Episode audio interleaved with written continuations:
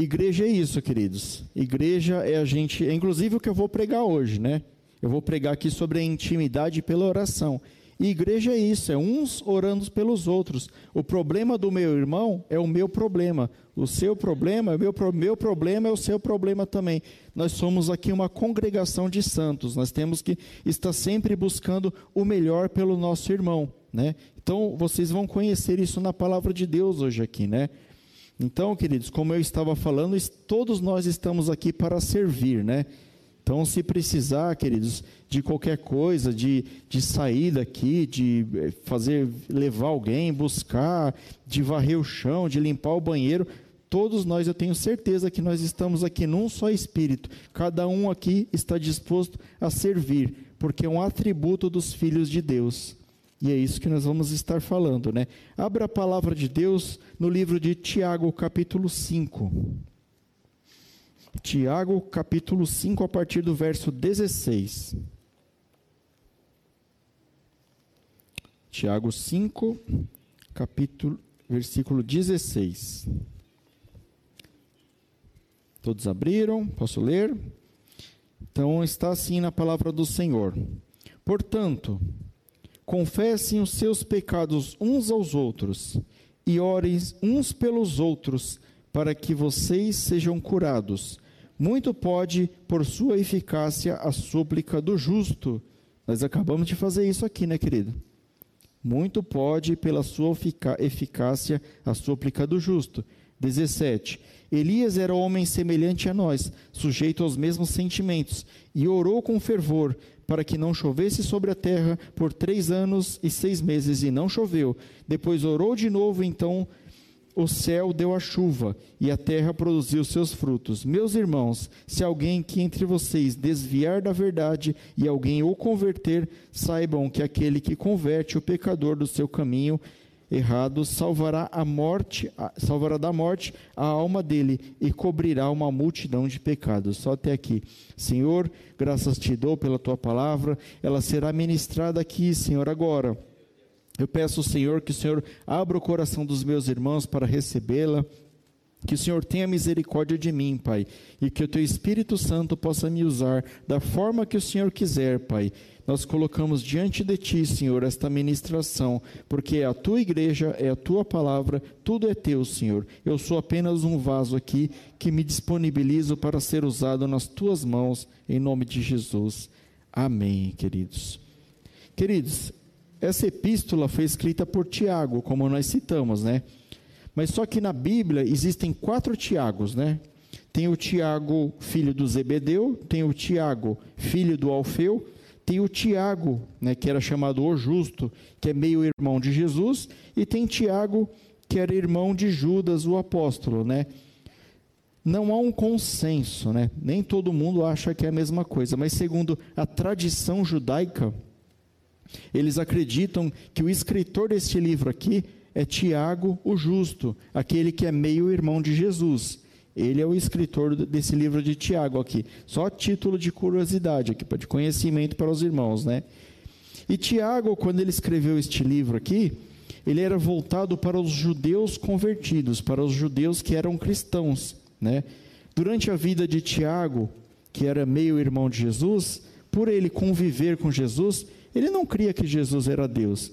Ele passou a crer que Jesus era Deus quando ele viu os milagres, quando ele viu Jesus morrer na cruz e ressuscitar. A partir dali, ele não se tornou um apóstolo, mas ele se tornou um crente na palavra de Deus. E ele acabou, né, no ano 65 depois de Cristo, escrevendo essa epístola. E esse capítulo que a gente leu é a parte final da epístola de Tiago, onde ele deixa o melhor ali, né? a melhor orientação para o povo de, judeu ali. Ele fala um pouquinho sobre oração, sobre ter intimidade com Deus. A maioria dos cristãos hoje, queridos, encontra dificuldade para ter essa comunhão com Deus. Então, essa epístola de Tiago, ela é tão atual que ela vale para o ano de 2021, o ano que nós estamos agora. Né? Muitas vezes não é por maldade. Você vem aqui na igreja, você ouve a palavra, mas você não tem tempo de orar. Você trabalha demais, você cuida dos seus filhos, às vezes você tem um ministério na igreja, o ministério toma o seu tempo de orar, são os afazeres domésticos, são muitas coisas que tomam o seu tempo da oração. Mas através da palavra hoje aqui, a gente vai ver que essas prioridades elas estão invertidas. Na verdade, a oração teria que ser algo primordial na sua vida. Quando Tiago escreveu esse livro aqui, exortando os judeus cristãos, estava parecido com a época atual, estava parecido com agora, cada um se preocupando com a sua vida e ninguém tinha uma vida de oração, uma vida de intimidade com Deus. E ele, né, conhecendo ali o, o meio-irmão dele, Jesus, e vendo tudo o que aconteceu, ele falou: não, a gente tem que buscar a Deus através da oração, e é isso que nós vamos pregar hoje aqui. Então, se a gente não vigiar, Deus não se torna prioridade na nossa vida. A gente vem aqui hoje, o pastor prega, entra nesse ouvido, sai nesse ouvido, e semana que vem eu venho buscar outra, e fica por isso mesmo. Nós temos que ouvir, nós temos que praticar, nós temos que buscar mais de Deus. A forma que você tem de exercitar a palavra de Deus, de ter intimidade com Deus, é buscando Ele, é orando. Né? Eu sei que é difícil orar. É difícil, às vezes você ajoelha lá e fala assim: tá bom, agora eu vou orar. Aí você ajoelha lá, aí você começa: oh Deus, é, obrigado por tudo, Deus, eu estou com esse problema e tal. Aí você olha no relógio, passou um, um minuto e 30 segundos, você não orou nada, né? Mas com a prática, querido, com o tempo, quando você começar a fazer isso todo dia, quando você perceber, você vai estar orando horas ali e vai parecer que passou minutos. A oração ela é um exercício, é como se fosse um exercício. Você tem que praticar, você tem que buscar Deus todos os dias, todas as horas. Eu tiro por mim, quando eu estou dirigindo, às vezes eu vou fazer uma viagem longa no cliente, no meu trabalho, quando eu percebo, eu já estou orando, natural assim, já estou falando com Deus no volante. Eu percebo quando o motorista do lado está olhando para minha cara e eu estou falando aqui assim. Ele fala: esse cara é doido, né? Ou tem Bluetooth no carro aí, né? Mas eu estou lá falando com Deus e normal, assim, conversando normal. Então tem que ser algo natural, queridos. Você tem que buscar a Deus, você tem que orar a Deus de forma natural. Nós vamos saber o porquê que nós temos que orar a Deus, né? Não é simplesmente eu falar aqui para você, você tem que orar e pronto, vai para sua casa. Mas é assim, conhecendo um pouquinho melhor o poder que tem a oração, o poder que tem a intercessão, nós nos motivamos a orar mais a Deus. Nós, nós, quando você vê os resultados que a oração produz na sua vida, aquilo te motiva. Tem gente que não tinha costume de orar. Aí a pessoa vai, começa a buscar a Deus e Deus começa a agir na vida dela.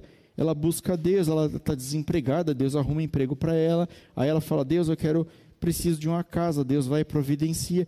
E ela vai vendo os resultados da oração. E aquilo vai aumentando a sua fé. Mas e quando a pessoa pede alguma coisa e Deus não responde?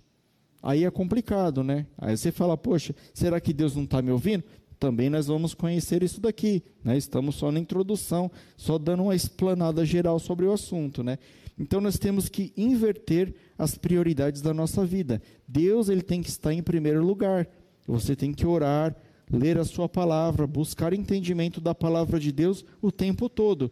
Aí, se sobrar, você faz as outras coisas. Tem que ser assim, querido. Senão você não vai ter uma intimidade com Deus perfeita nunca. A oração, né, como eu falei agora, ela não pode ser também por obrigação ou por necessidade. Tem gente que só ora quando o chicote está estralando. Você já reparou?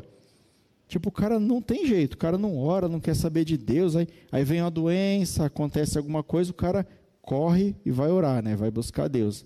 Aí a fé dele vem. Aí Deus vai, age na vida dele, faz o que ele quer, ele se distancia de novo. Não é assim que tem que ser. A oração tem que ser algo constante, né? O irmão Leandro não está aqui hoje, não. Eu ia falar assim, irmão, o que, que acontece com um cara que vai na academia, aí ele ficou fortão, depois ele para por um ano? Aí o cara perde tudo de novo, né? Então é a mesma coisa, se você exercita a oração e continua, você vai mantendo aquele ritmo, aquela forma de oração, e você mantém a intimidade com Deus. Então, queridos, nós oramos porque precisamos de Deus, mas nós não só precisamos das coisas que Ele pode nos dar, nós precisamos ouvir a Deus também. Você orar a Deus é também ouvir o que Deus tem para falar com você. Né? Tem gente que está no, no nível de intimidade tão grande que às vezes consegue ouvir Deus de forma audível, que nem eu estou falando com vocês aqui. Mas na maioria das vezes, Deus, ele vai falar com você através de sinais, através de sonhos, ele vai falar com você através do seu coração, ele vai botar uma certeza no seu coração. Às vezes você está com dúvida sobre uma coisa, Deus, eu queria saber se eu faço, se eu não faço. Aí no outro dia você acorda, você já sabe o que tem que fazer. Foi Deus que botou a certeza no seu coração, porque você orou. Então, a oração é muito importante na vida do cristão. E com o passar do tempo, nós temos perdido um pouco disso. Nós temos deixado a oração de lado, né? E, e colocado outras coisas na frente, colocado a nossa vida pessoal, o nosso trabalho, a nossa família, e não é assim que tem que ser. A oração é um preço que você tem que pagar. Algumas situações, né, ela som, somente pode ser mudado pelo poder da oração. Eu estava falando da lista de oração aqui que a gente estava falando, né? Tem o testemunho até da, da irmã Ana Maria ali, né, do cunhado dela, que o médico falou para ela assim: olha, você está com câncer no fígado e não tem mais jeito, pode, pode contar os dias aí, né? E eles pediram oração, pediu nessa igreja, pediu em outras igrejas, e a igreja de Cristo orou, queridos. Outro dia, aqui na terça-feira, ela deu o testemunho o cunhado dela não tinha mais nada. Ele estava com o fígado 100% restaurado. O nosso Deus é o Deus que consegue resolver coisas impossíveis, mas para isso nós temos que buscá-lo. Não adianta você falar, ah, mas o meu Deus, ele sabe, né? Deus é onipotente, onipresente, onisciente. Concordo, é verdade. Mas só que Deus, ele precisa que você confesse. Ele precisa que você chegue para ele e fale assim: Ô oh, pai, eu estou precisando. É, eu já sei, meu filho, eu só queria que você falasse aí, né? Eu quero conversar com você. A palavra de Deus fala que, lá no livro de Gênesis, que Deus ele descia na terra para conversar com Adão, né? Tanto é que até na novela aí tem uma cena que passa o Adão chorando e falando assim: Nossa, como faz falta, Senhor, quando eu conversava contigo, né? Quando ele tinha aquela comunhão com Deus. E esse mesmo desejo de se comunicar com Deus que a gente tem que ter, queridos. E não tem que ser uma comunicação intermediada, né? Muitas vezes você fala assim: eu vou na igreja, aí eu falo para o pastor orar para mim e eu fico tranquilo. Não, você tem que orar. Inclusive, você tem que orar por você e você tem que orar pelos outros. Não é, irmã Maria? Que preço que a senhora não paga, né? Orando pelos outros também. Quantas horas que, a irmã Maria não dedica da vida dela ali ajoelhada, orando pelos pastores, pelos diáconos, por toda a igreja, ele está pagando um preço de oração pela vida das pessoas. E Deus abençoa a vida dela de, de forma sobrenatural, porque é isso que Deus quer.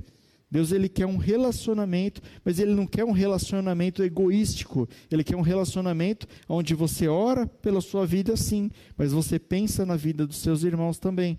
Quando Jó recebeu a restituição de tudo aquilo que ele tinha perdido, quando Deus resolveu reverter a situação dele, ele estava orando pelos amigos dele que estavam falando para ele que não tinha mais jeito. Olha só como que é o negócio. Então é assim que nós temos que ser, queridos. Nosso objetivo, queridos, é fazer o inverso do que Satanás quer. Você sabe qual é o desejo de Satanás? Que você nem tivesse aqui ouvindo essa pregação que você nem soubesse que você tem que orar. A vontade de Satanás é que você tenha uma vida medíocre, né? Medíocre, queridos, não é uma palavra para te ofender. Uma vida medíocre é a pessoa que tem a vida na média ali. Tipo assim, não está ruim nem está bom. Então você fica ali no sossego, na, na sua zona de conforto. Aí ele fala, aquele ali está beleza. Ele não vai buscar Deus porque está tudo bem. Ele não precisa buscar, ele não precisa clamar. A vontade de Satanás é essa, que você nem saiba de Deus, de preferência ele quer anular Deus da sua vida. Mas a vontade de Deus não é essa. A vontade de Deus é que você esteja o tempo todo buscando o Senhor. Precisando ou não precisando, temos que buscar o Senhor todos os dias. Você vê que nós fizemos dois momentos de oração aqui. Nós precisamos fazer duas vezes. E se fosse preciso fazer três, quatro, o culto inteiro de oração, nós faríamos o culto inteiro de oração, porque é mandamento de Deus e nós é através da oração que Deus estende a sua mão, que Ele ouve a gente.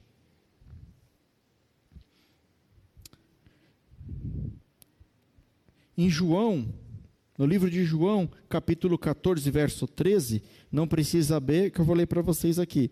A palavra do Senhor diz assim: E tudo quando pedires em meu nome, eu farei para que o Pai seja glorificado no Filho.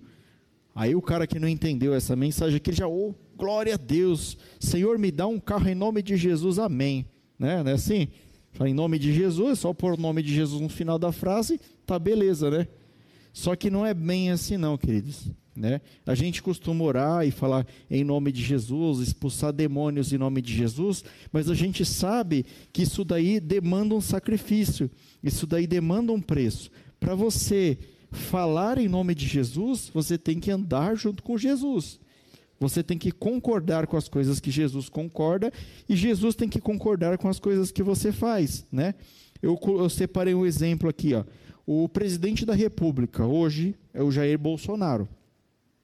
Ele vai te dar um cargo de confiança. Ele fala assim: Olha, você, Rafael, vai ser o meu embaixador lá na Uganda. Vou te mandar para outro país lá na Uganda. Você vai re representar o Brasil na Uganda.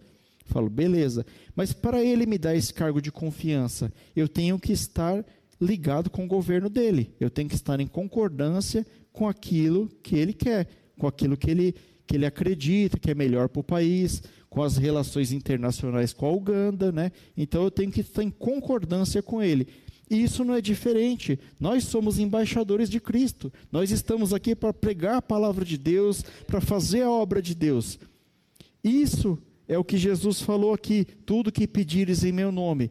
Você só pode pedir alguma coisa em nome de Jesus se você está debaixo da autoridade de Jesus. Se você é obediente, se você tenta se santificar, se você tenta fazer as coisas de Jesus. Porque, queridos, por conta própria, jamais, nunca, não, de hipótese alguma, nós teríamos condições de, de nos achegar direto a Deus se não fosse Jesus. Se acontecesse de você se achegar a Deus sem passar por Jesus, você seria dizimado, você viraria pó. Na hora que Deus olhasse para você, ó, acabou, não existia mais nada.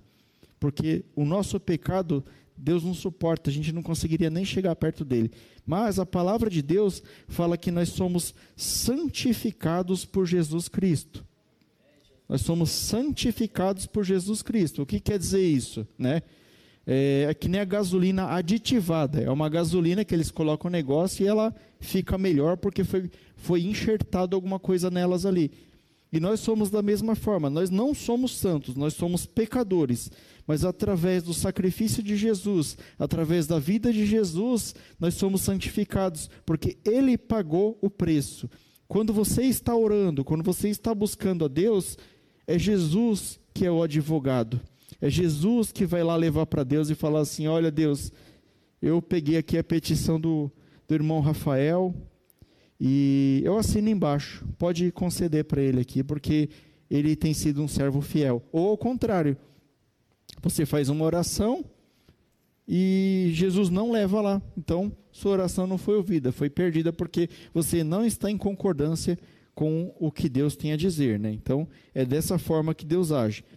Lá em Salmos 37, eu vou abrir aqui rapidinho que eu já separei. Salmos 37. Vou, eu vou fundamentar isso que eu estou falando. Salmo 37, verso 3 e 4 diz assim: Confie no Senhor e faça o bem, habite na terra e alimente-se da verdade. Agrade-se do Senhor, e Ele satisfará os desejos do seu coração. Primeiro, no verso 3, ele fala: Confie no Senhor, faça o bem, habite na terra e alimente-se da verdade, ou seja, alimentar da palavra de Deus. E no 4 ele fala: agrade-se do Senhor. Você tem que ter prazer de estar diante do Senhor, prazer de estar na casa de Deus, prazer de orar, prazer de buscar a Deus obedecendo essas quatro coisas, ele satisfará o desejo do seu coração. Foi isso que eu acabei de falar aqui, né? Jesus, ele, ele assina embaixo as suas petições, mas você tem que estar debaixo ali da vontade dele, daquilo que ele quer. Existem momentos, queridos, que as nossas orações são impedidas, e a Bíblia fala os momentos que a nossa oração são impedida, né? Nem toda oração ela se achega a Deus. Tem oração que não passa desse teto aqui. Por exemplo, né? Lá em João 9, 31 diz assim: Ora, nós sabemos que Deus não ouve a pecadores, mas se alguém é temente a Deus e faz a sua vontade, esse o ouve.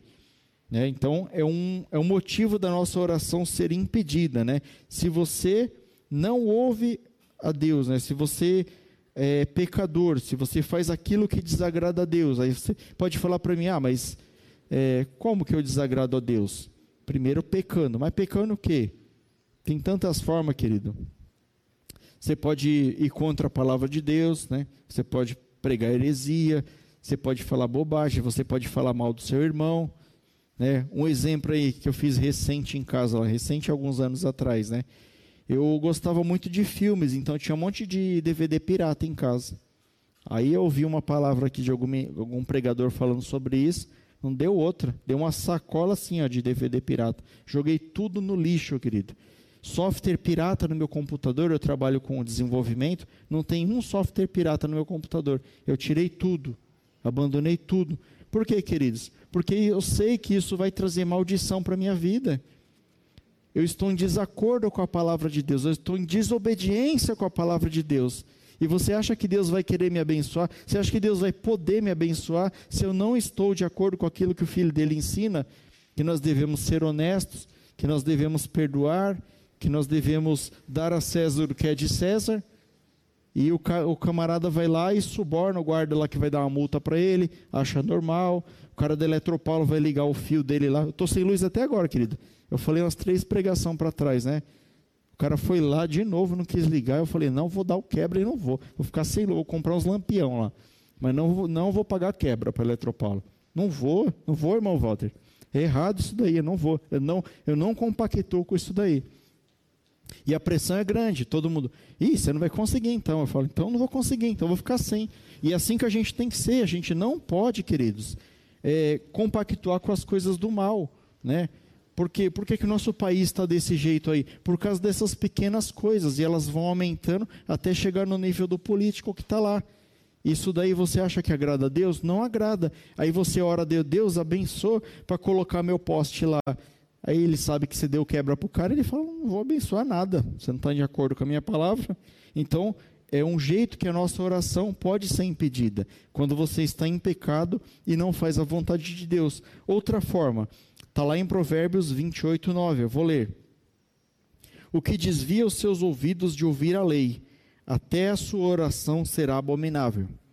Isso daqui é para aqueles cara sabichão, os rebeldes, né? Aqueles que você vê falar aí na internet que a Bíblia tem que ser atualizada, né? Que a Bíblia é, é muito ultrapassada, ela tem que ser atualizada, né? parece que ele não leu o Apocalipse, que fala que se qualquer palavra for tirada ou for acrescentada aqui na palavra de Deus, as maldições desse livro vão o seguir. Parece que a pessoa não sabia disso, mas não estou aqui para criticar ninguém. Só estou falando aqui. Aquele que não ouve a lei de Deus e aquele que não obedece à lei de Deus, a sua oração será abominável. Deus não vai ouvir a sua oração. Não tem jeito, querido. Se você não é, não está debaixo da obediência ali da lei de Deus, se Deus fala para você assim, você tem que perdoar e você fala assim, tá bom, eu perdoo meu irmão da igreja, mas aquele cara lá fora lá eu não perdoo não. Você está fora da palavra de Deus. Você vai orar e Deus não vai atender a sua oração, porque a palavra de Deus fala o quê? Que se baterem numa face, você dá outra face. É ou não é?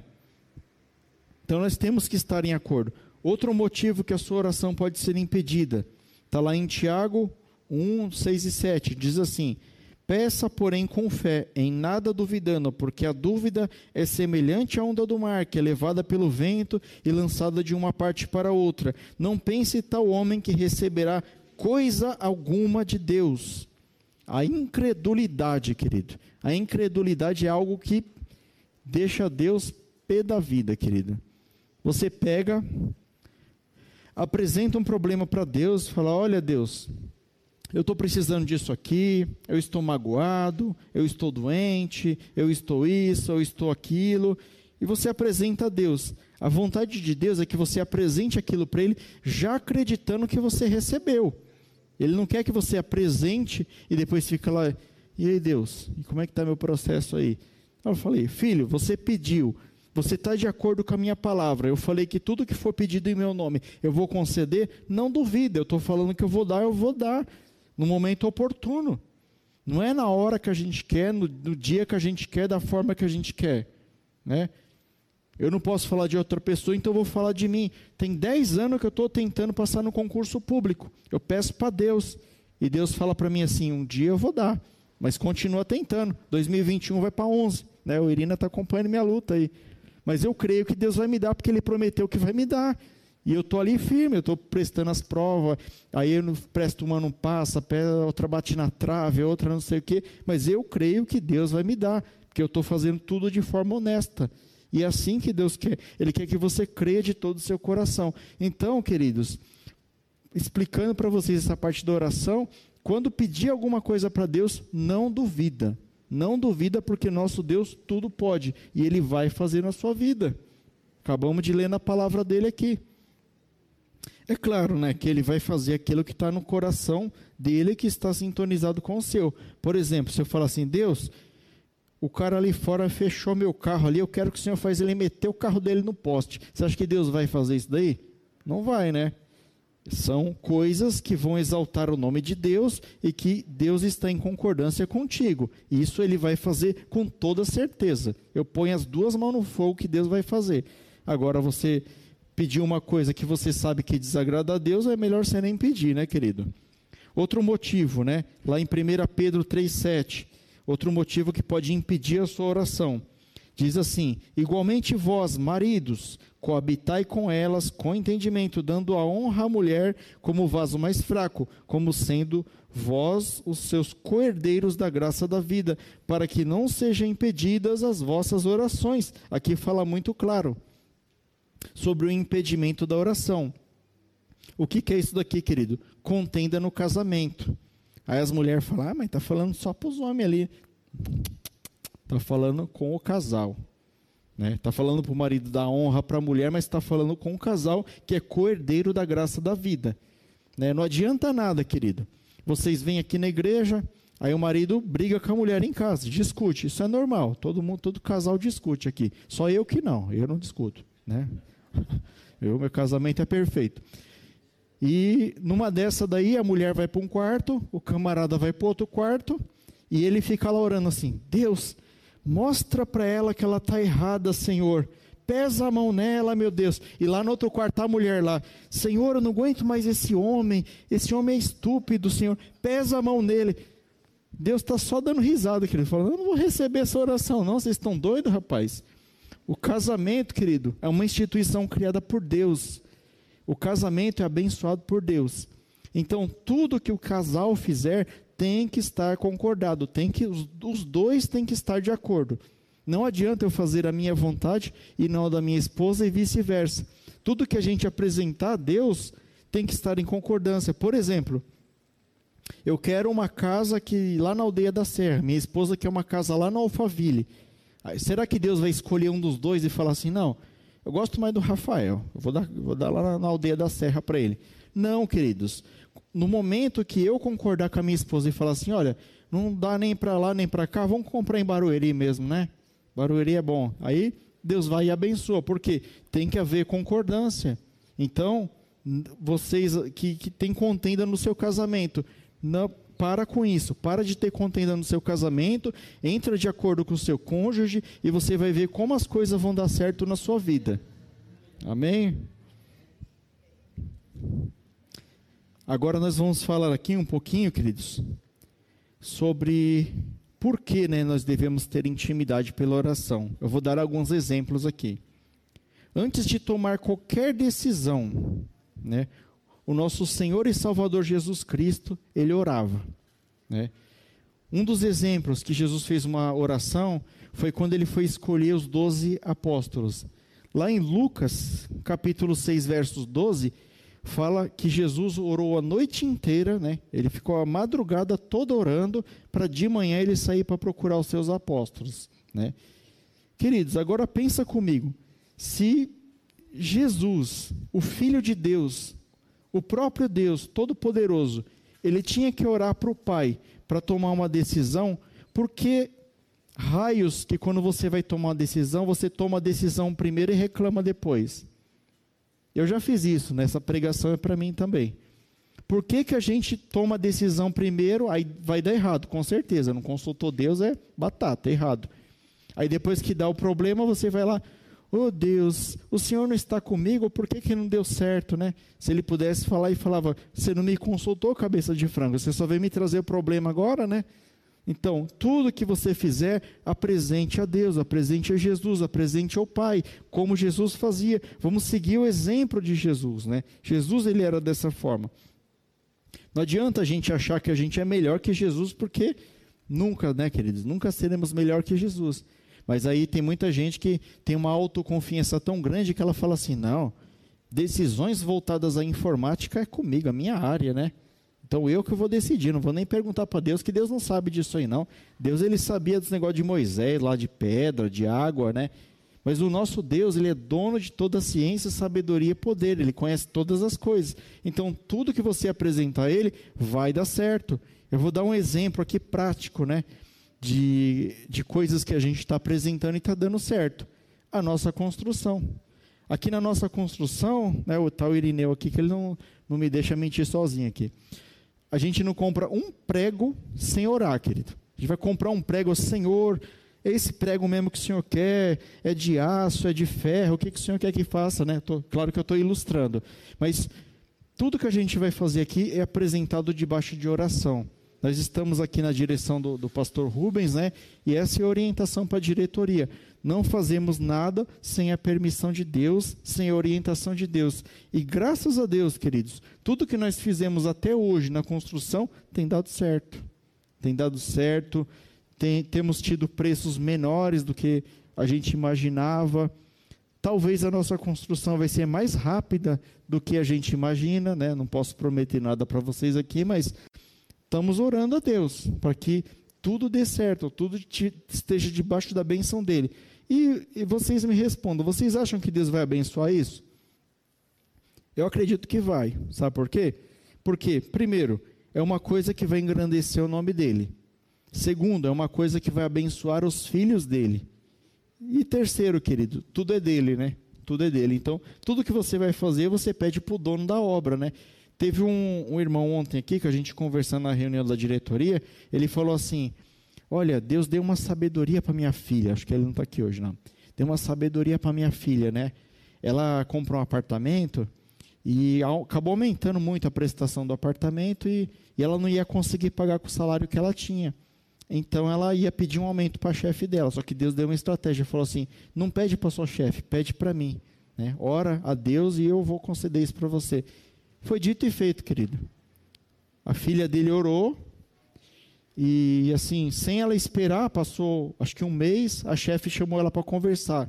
Ela pensou que até ia ser demitida, que ela não sabia o que, que era, né? Aí a chefe levantou ela lá em cima, elogiou, falou: Você faz um bom trabalho, a gente precisa de você aqui. E deu muito mais do que ela precisava. Por quê? Porque ela falou com o chefe dos chefes, falou com o dono de todas as coisas. Então, é uma coisa que a gente tem que aprender quando a gente orar. A gente não tem que orar, olha, eu oro para que meu chefe me dê um aumento. Fala com o patrão, o patrão, dono de todas as coisas, e ele é fiel e justo para te abençoar.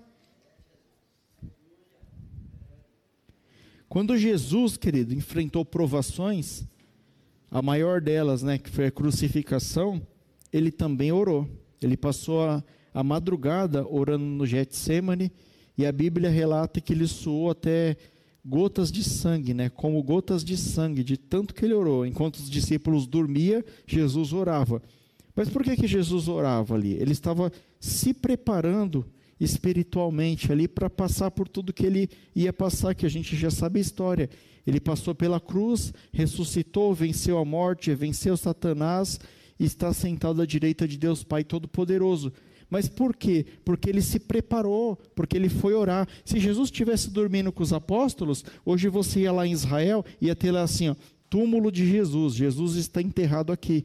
Mas Jesus, queridos, ele tinha uma comunhão tão grande com o Pai que ele buscou forças no Pai. Ele sabia tudo que ele tinha que passar. Ele falou: Eu não vou conseguir sozinho, eu preciso do meu Pai para passar isso junto comigo. E Deus e Jesus e o Espírito Santo são um Deus trino, um Deus uno.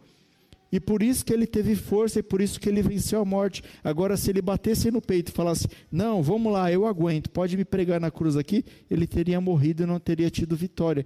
A gente só tem vitória na nossa vida a partir do momento que a gente envolve Deus para participar das nossas decisões, para participar das coisas que nós vamos fazer. Quando nós fazemos as coisas por conta própria, querido, esquece, é difícil. Não tente fazer nada do seu jeito, né? Outra coisa aqui, queridos. A oração, ela nos liberta do medo. Né? Em Salmos 107, 28 e 29 diz assim: Então, na sua angústia, clamaram ao Senhor, e ele os livrou das tribulações, fez cessar a tormenta e as ondas se acalmaram. Está né? Lá no Salmo 107, 28 e 29. Né? Aí eu pergunto para vocês: como é que está a sua vida? Às vezes a sua vida ela está uma tormenta, como, como uma tormenta no mar. Às vezes não está nem tormenta, mas já está um tsunami a sua vida. E aí, o que, que você tem que fazer? Se desesperar? Tentar enfrentar o problema por conta própria? Buscar a solução no seu vizinho, no seu amigo? Não, queridos. A orientação da Bíblia é buscar no Senhor. Nós acabamos de ler. Busque conhecimento na palavra de Deus. Busque o Senhor, clame Ele, coloque seu rosto no chão e Deus é capaz de mudar qualquer sentença, mudar qualquer problema. Ele pode transformar o seu pranto em alegria, né? A palavra fala que o choro pode durar uma noite, mas a alegria vem pela manhã. E é isso que Deus nos promete. Busque a Deus e Ele é capaz de reverter qualquer situação. Se hoje você está numa situação difícil, é, financeiramente ou você está com um problema de saúde, busque a Deus. Deus é capaz de mudar essa situação. E é isso que ele está falando hoje aqui. Queridos, a oração, ela move os céus.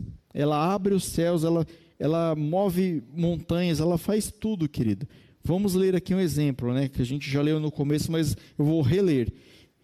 Diz assim a palavra de Deus em Tiago 5, 17 e 18.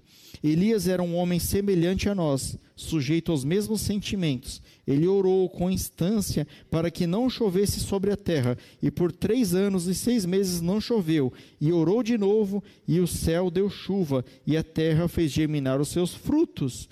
Vocês conhecem a história de Elias. Ele foi lá desafiar lá o, o rei Acabe, né, e a Jezabel. Ele falou: Olha, enquanto eu não orar, não vai chover sobre a terra. Mas Elias, a palavra diz aqui que ele era um homem comum, como eu, como você. Elias, ele tinha medo, tanto é que ele ficou escondido na caverna lá quando ele teve medo. Ele era um homem normal.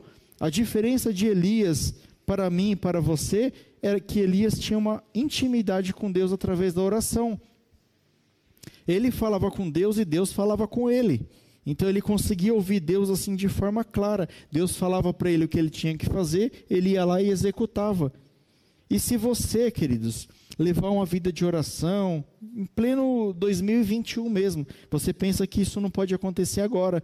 Deus pode operar milagres como o milagre de Elias na sua vida.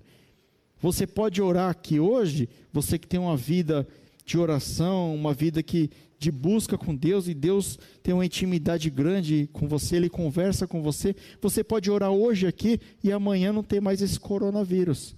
Você ora a Deus, tira essa doença do mundo aí. Se, se tiver no coração de Deus, amanhã esse negócio acaba. Você crê que Deus é poderoso para fazer isso?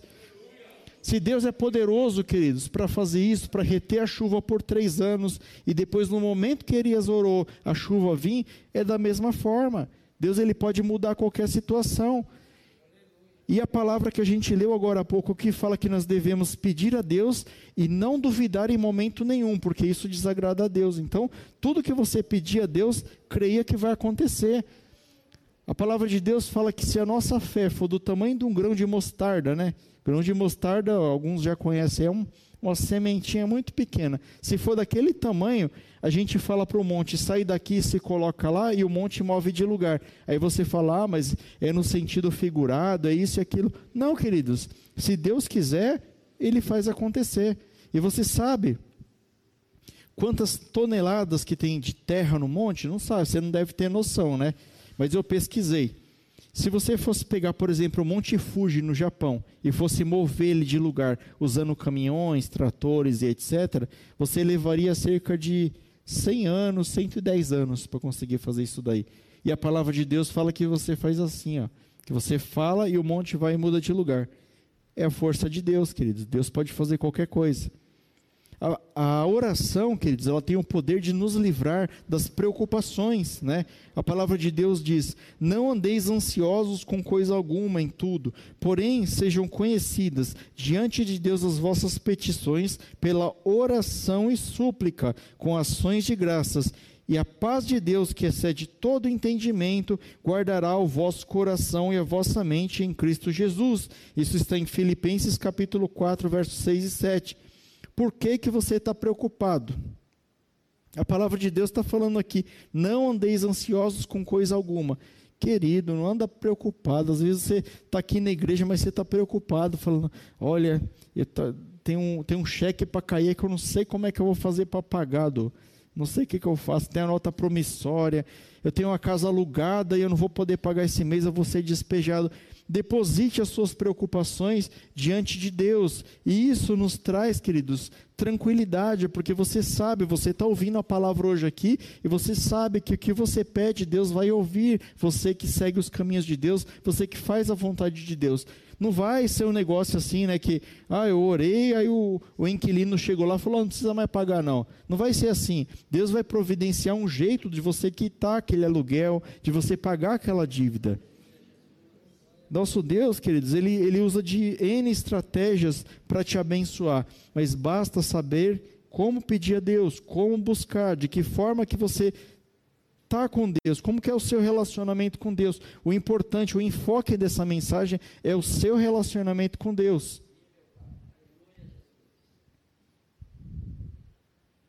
Agora nós vamos aprender um pouquinho como orar, né?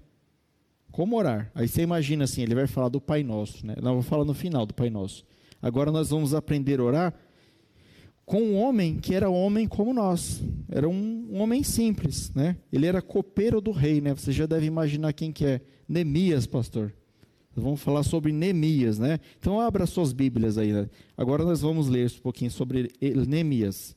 É capítulo 1, do verso 5 a 11. E depois eu vou explicar detalhadamente qual que foi a estratégia de Neemias. Capítulo 1 de Neemias, do verso 5 ao 11. Amém? Estão encontrando? Posso, posso ler? Amém? Então vamos lá. Versículo 5 diz assim: Eu disse: Ah, Senhor, Deus dos céus, Deus grande e temível, que guarda a aliança e a misericórdia para com aqueles que te amam e guardam os teus mandamentos. 6. Estejam atentos os teus ouvidos, os teus olhos abertos, para que atendas a oração do teu servo, que hoje faço diante de ti, dia e noite, pelos filhos de Israel, teus servos. Faço confissão dos pecados dos filhos de Israel, os quais têm cometido contra ti. Eu e a casa do meu pai pecamos, temos procedido de forma totalmente corrupta contra ti, e não guardamos os mandamentos, nem os estatutos, nem os juízos que ordenaste a Moisés, teu servo. Lembra-te da palavra que ordenaste a Moisés, o teu servo. Se vocês forem fiéis, eu os espalharei entre os povos. Mas se vocês se converterem a mim e guardarem os meus mandamentos e cumprirem, então, ainda que os seus desterrados sejam os lugares mais distantes da terra, de lá juntarei e os trarei para o lugar que escolhi para fazer habitar o nome, para habitar o meu nome. O 10. Estes ainda são servos e o teu povo que resgataste com teu grande poder e com a tua mão poderosa. Ah, Senhor, sejam atentos os teus ouvidos à oração do teu servo, à oração dos teus servos que agradam de temer o teu nome. Faze com que o teu servo seja bem-sucedido hoje e encontre misericórdia diante desse homem. Nesse tempo eu era copeiro do rei. Então, Neemias, queridos, pra, só para trazer um pouquinho da história deles para você, Neemias ele estava cativo, né? Lá no, no, reinado lá que o povo de Israel foi levado, então ele era um escravo lá que ele era copeiro do rei. E, e ele ficou muito triste quando ele soube que Jerusalém havia sido destruída, haviam derribado as muralhas de Jerusalém e aquilo entristeceu o coração dele, porque lá era a casa do Senhor, né? Era lá que eles congregavam, era lá que estava a fé do judeu, né? Então aquilo entristeceu o coração dele. E ele fez a única coisa que ele podia fazer, queridos, um simples copeiro. Ele foi lá e clamou a Deus, buscou a Deus, né, para que Deus pudesse o ajudar. Mas assim, eu não vou focar na história de Neemias, eu quero focar na oração que ele fez.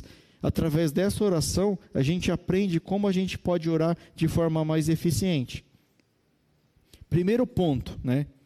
No versículo 5, reconhecimento da, da soberania de Deus. Sempre que você for começar uma oração, queridos, já não começa pedindo, não. Começa falando da soberania de Deus falando o quanto Deus é grande. Ele exaltou o nome do Senhor, ele falou: Senhor, eu sei que o Senhor pode todas as coisas, né? Ele colocou aqui no versículo 5: Ah, Senhor dos céus, Deus grande e temível, que guardas a aliança e a misericórdia, e para com aqueles que te amam e guardam os teus mandamentos. Ele falou isso para Deus, porque ele estava engrandecendo o primeiro nome de Deus, dando graças a Deus pelo Deus que ele servia, né? Então, sempre que você for iniciar uma oração, a primeira coisa é que o nome de Deus seja exaltado. Amém? O segundo ponto, no versículo 6 e 7, né, ele fala assim: é, da confissão dos pecados e orar pelos outros. Né? Versículos 6 e 7 eu não vou reler ali, mas ele confessa os pecados do povo de Israel. Ele fala assim: Senhor, nós estamos aqui nessa situação por culpa nossa. Fomos nós que pecamos contra ti, Senhor. Nós pisamos na bola contra ti. E quando você for a mesma coisa. Senhor, eu sei que eu não sou merecedor, eu sou um pecador. Eu fiz isso, eu fiz aquilo. Confessa seus pecados diante de Deus, querido. Deus, ele é fiel e justo. Deus, você pode confiar que Deus jamais ele vai pegar o seu pecado que você está confessando para Ele e espalhar, né? Do que você confessar o seu pecado para o irmãozinho ali que não está muito firme. Ele, ele vai contar para todo mundo, viu? Né? Deus não conta para ninguém. Eu costumo brincar com a minha esposa que eu falo assim: é, segredo entre duas pessoas só matando uma, né? Porque aqui você conta para uma, aquela uma chega para outra e fala: Eu vou contar, não conta para ninguém. Aquela terceira, a quarta, eu vou contar, mas não conta para ninguém. Quando você vê, está todo mundo sabendo, né? Então, deixa para confessar e contar os seus pecados para Deus. Confessa para Deus. A palavra também fala que a gente deve confessar os pecados uns aos outros. Mas procure, queridos, aqueles irmãozinhos que está mais firme, aquele irmão que não vai espalhar o seu pecado, aquele irmão que não vai fazer. Procure ter sabedoria na hora de confessar os seus pecados, mas confesse a Deus. É a Deus que é o juiz, Deus que é o dono de todas as coisas. E depois, aqui ainda no esse segundo tópico, é a coisa aqui que eu achei extraordinária, muito importante. Neemias, ele era o copeiro do rei, ele estava numa situação confortável e medíocre, que eu havia falado para vocês ele tinha uma vida relativamente boa, né, no palácio lá. Ele não era escravo prisioneiro, ele ia lá servir as coisas para o rei. Acho que às vezes até ele podia experimentar as coisas do rei, né? Não sei. E ele, então ele levava uma, uma vida razoável, mas uma determinada situação incomodou ele. Ele, ele, já estava lá estabelecido no reino. Ele não tinha que se preocupar com os irmãos dele de Israel, com o muro, com o que quer que seja lá. Ele não tinha que se preocupar com aquilo. Mas ele dobrou o joelho dele no chão, colocou a cara dele no pó em favor de outras pessoas. E ele se colocou diante de Deus para fazer a obra ainda, queridos. Ele se colocou e falou assim: Deus, me usa, me leva lá, Senhor. Derrubaram os muros, acabaram com Jerusalém, eu não me conformo. Me ajuda, Senhor, que eu vou lá reconstruir. E Deus, queridos, por esse ato dele, acho que conquistou o coração de Deus. Deus falou assim: não, esse daí, ó, ele, ele se preocupa com os irmãos, ele está disposto a fazer a obra, a reconstruir a minha casa, então eu vou conceder isso para ele. E Deus, nós sabemos a história, Deus amoleceu o coração do rei, né, é, desse reinado que ele pertencia aqui, e o rei deu materiais para ele, mandou guardas, mandou tudo que ele precisava para ele voltar para Jerusalém e reconstruir os muros. Deus se compadeceu dele por esse motivo, porque ele orou pelos seus irmãos. E como que nós estamos hoje? Você tem orado pelos seus irmãos? Ou a sua oração é aquela oração egoísta? Aquela oração que você vai sair para trabalhar, Deus me proteja, amém. Aí você vai comer, Deus, graça pela comida, amém. Aí você vai dormir, Deus me proteja, amém. Só isso? Não, queridos, nós temos que orar uns pelos outros. E é dessa forma que a gente se fortalece. Não tem igreja com milagre, não tem igreja forte, não tem igreja com palavra destinada por Deus que não tem oração. Eu louvo a Deus, queridos, porque nessa igreja aqui nós temos o ministério de intercessão, o qual por alguns anos eu fiz parte, eu estou até homenageando eles aqui usando o crachazinho aqui da intercessão, né? Pedi autorização para a irmã Maria, porque é um ministério que eu amo muito, querido. Eu sei o quanto que eles oram, eu sei o tanto que eles pagam. Eu vejo lá minha esposa, minha esposa tem os horários dela orar lá, né? Não vou revelar não, tá? Seus horários. Mas ela tem os horários dela orar lá, querido, que é sagrado. Feijão pode estar no fogo lá, ela vai, orar, olha o feijão aí, é a hora de orar. E eu acho isso muito bonito, querido. Minha mulher é uma mulher de oração. Eu também oro. E eu acompanhava de perto a, a luta dos intercessores. Muitas vezes não é valorizado. Muitas vezes, ah, já vem passar óleo em mim aqui, já vem não sei o quê. Mas, querido, a base de uma igreja é a oração. Não somente dos intercessores. Os pastores devem orar, os diáconos devem orar, todo líder de ministério deve orar e aqueles que fazem parte do ministério também. E você que é membro, que não faz parte de nenhum ministério, você tem que orar dobrado, que você está com tempo de sobra. Amém? Brincadeira, querido. Mas tem que orar sim, não é brincadeira que tem que orar, não, mas tem que orar. E assim, queridos, por fim, né? Neemias, ele orava embasado na palavra de Deus, do versículo do 8 ao 11, né, ele fundamentava na palavra. Ele falava: Senhor, a tua palavra diz isso, então eu peço que o Senhor me abençoe para fazer isso. A tua palavra, deixa eu pegar um dos versículos aqui que eu vou citar para vocês, ó. 11, né? Ah, Senhor, estejam atentos os seus ouvidos à oração do teu servo e à oração dos teus servos que agradam de temer o teu nome. Ele já falou que quem teme o nome dele, Deus ouve a oração. Faze com que o teu servo seja bem sucedido hoje e encontre misericórdia diante desse homem. Nesse tempo era copeiro do rei. Então, sempre que você for orar, você se embasa na palavra de Deus. Por exemplo, eu costumo sempre orar assim: Senhor, conforme diz na tua palavra, né? Onde estiver dois ou mais reunidos ali em meu nome, ali o Senhor está. E se o Senhor falou isso, Ele está aqui hoje. Ele está aqui ouvindo a pregação e Ele está abençoando você para receber essa pregação. Você vai chegar na sua casa hoje, a partir de hoje, você vai fazer um voto com Deus. Você vai colocar o joelho no chão e você vai passar a orar todos os dias porque você está ouvindo a palavra de Deus, você está ouvindo, você está entendendo a vontade de Deus, que a oração é um relacionamento com Ele. Ele não quer te fazer um escravo, ele não quer te doutrinar, para você, é, o cara vai em casa, ora e, e fica por isso mesmo. Não, ele quer que você ore porque ele quer te conhecer melhor, ele quer conversar direto contigo. Ele não quer conversar com você através de pastores, através do irmão da revelação. Ele quer tete a tete. Se Deus tiver que te falar alguma coisa, ele chega em você e fala, porque ele é todo poderoso. Ele não manda recado.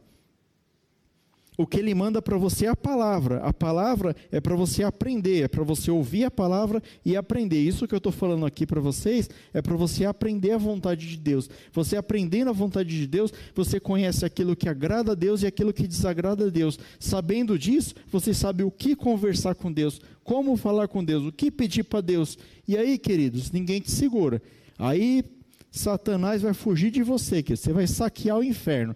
Aí o inferno vai esvaziar, querido. Quando você descobrir isso aqui, quando você descobrir o poder que você tem através da oração, ninguém te segura, querido.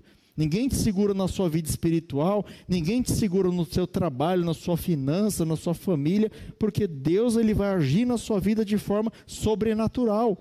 Creia nisso. Nós estamos aqui, ó, a, pregação toda, queridos, eu, eu, coloquei pouquíssimo de mim aqui nessa pregação. Eu estou lendo a palavra de Deus para você e estou explicando. Eu estou lendo a palavra e estou explicando. A pregação inteira aqui é embasada na palavra de Deus. Então é Deus que está falando todas essas coisas para você. Eu vou falar aqui, queridos, antes de encerrar, faltam mais uns dois ou cinco minutos para acabar, né? Se, se for ter algum louvor, um violão aí, pode, pode subir. Eu vou falar aqui o final para vocês e nós vamos orar, né? Eu vou dar alguns exemplos para vocês aqui sobre o poder da oração, né?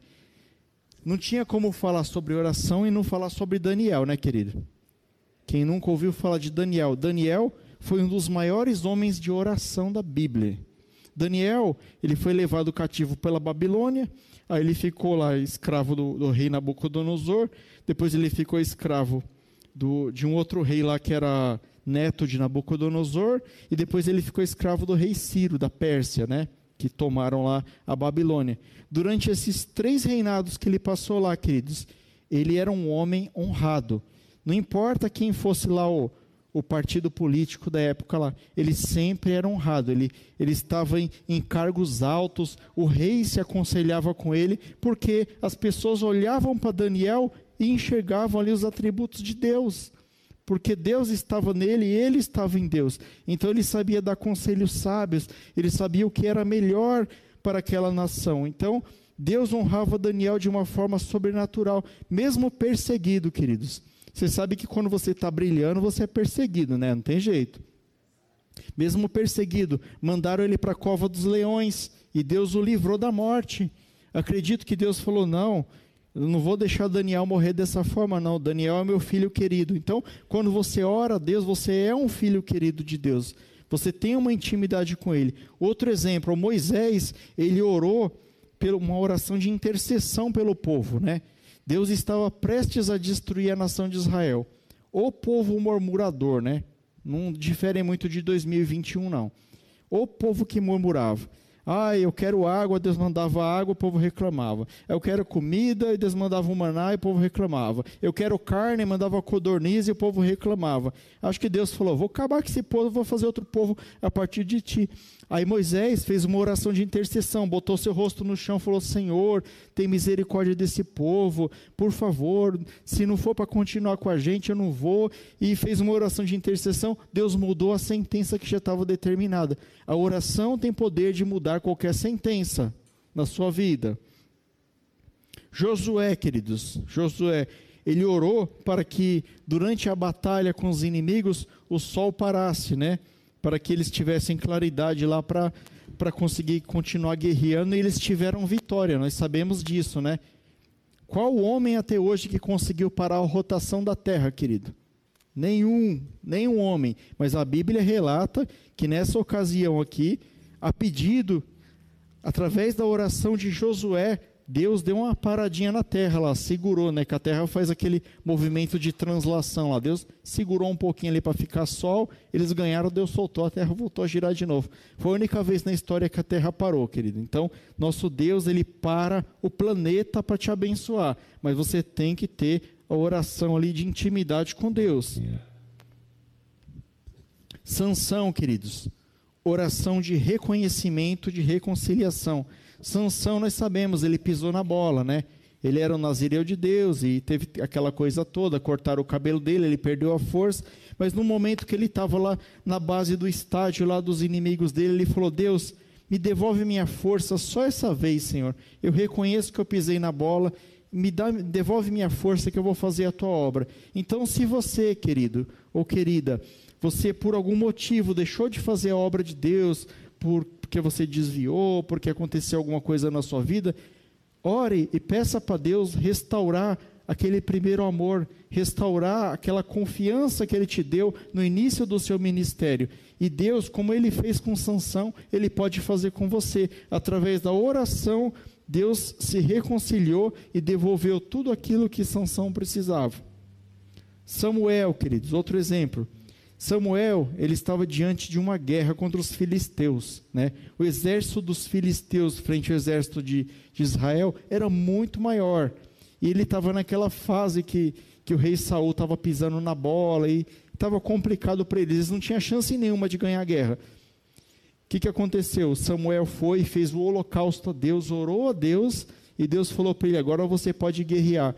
Os inimigos, né, os filisteus ali, eles se confundiram entre eles ali e acabaram se matando. Depois o povo de Israel chegou lá e só catou os, os espólios da guerra ali. Não precisou nem combater com eles. Então, o nosso Deus, queridos, ele derruba qualquer inimigo, não importa o tamanho do inimigo na sua vida. Deus, ele é fiel e justo para vencer, mas você tem que ter uma vida de oração com ele. Eliseu, né, ele orou e Deus ressuscitou o filho da viúva, né? Por, por que, que eu citei isso daqui? A oração, ela pode ser milagrosa. Às vezes não há esperança alguma para aquela pessoa ou para você mesmo.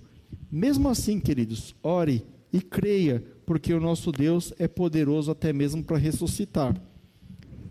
Ezequias, queridos, ele estava com a sentença de morte dada por Deus, né, através do profeta Elias.